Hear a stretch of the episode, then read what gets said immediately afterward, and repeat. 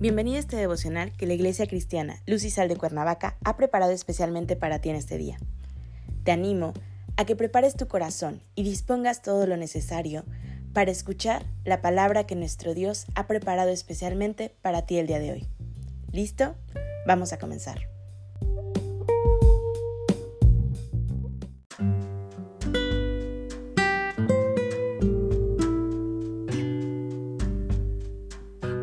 Hola, ¿qué tal? Es un gusto saludarte el día de hoy. Bienvenida, bienvenido. Recuerda que estamos en nuestra serie devocional Ángeles, que la Iglesia Cristiana Lucisal de Cuernavaca, México, ha preparado especialmente para ti el día de hoy. Nuestro tema de hoy es Cumplen los propósitos de Dios. Hoy te voy a pedir que tomes tu Biblia y me acompañes al libro de Juan capítulo 5, versículo 4.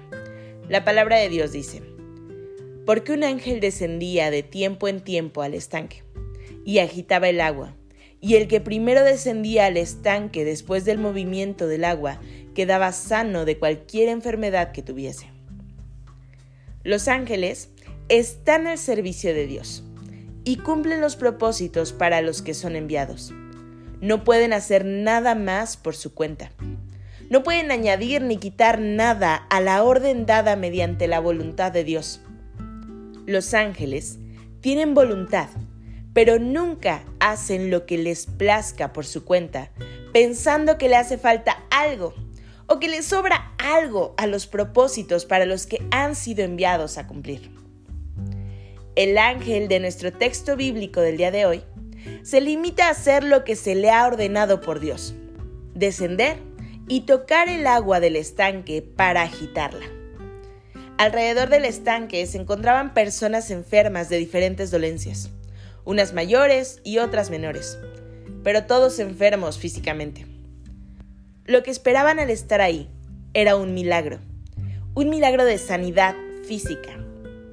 Ellos tenían la certeza de que cuando el ángel agitaba las aguas, ese era el momento preciso para descender al estanque y quedar sanados de la enfermedad que los aquejaba. En esta escena sucedían dos cosas. La primera que los enfermos ahí presentes, postrados a la orilla del estanque, creyeran que era el ángel el que les daba la sanidad que ellos buscaban para sus cuerpos enfermos.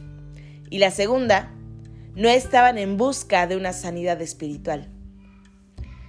Dios, en su infinita misericordia, envía a sus ángeles a que cumplan sus propósitos y los lleven a cabo. Nosotros como creyentes Nunca debemos de desviar la mirada del hacedor de esos milagros. Las dolencias físicas, las enfermedades que se padecen y que en muchas ocasiones las llevamos cargando por años, es motivo de buscar en lugares equivocados la sanidad que necesitamos. En el texto de hoy, no es el estanque, no es el agua agitada y tampoco, muy importante, no es el ángel que movía esas aguas de quien provenía la sanidad. Solamente hay un sanador absoluto de nuestras dolencias físicas, pero además sanador de las carencias espirituales. Un sanador único de las almas, quien es hacedor de las cosas y quien permite que todo suceda de manera que no desviemos nuestra mirada de Dios, quien hace posible lo que para el hombre es imposible. Los ángeles, como creación, son enviados a traer mensajes de Dios. El mensaje que traía este ángel que descendía en las aguas era la sanidad, aquella que era enviada directamente por Dios. El ángel como mensajero se limita a hacer lo que se le ha instruido. No puede hacer más.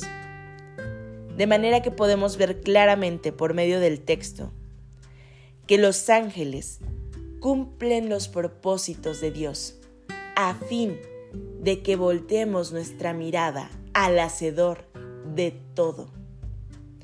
Acompáñame a orar. Padre Celestial, en el nombre de Jesús te damos gracias, Señor, por tu infinito amor. Gracias porque tú eres bueno, Señor, y en medio de nuestra ceguera espiritual tú abres nuestros ojos y nos permites, Señor, conocerte más. Padre Celestial, entregamos este día en tus manos y pedimos que sea tu presencia acompañándonos en todo momento. Permítenos siempre, Señor, ver que tú eres el hacedor de todo, que no desviemos nuestra mirada, Señor, y podamos entender que todo está bajo tu perfecta voluntad. En el precioso nombre de Cristo Jesús. Amén.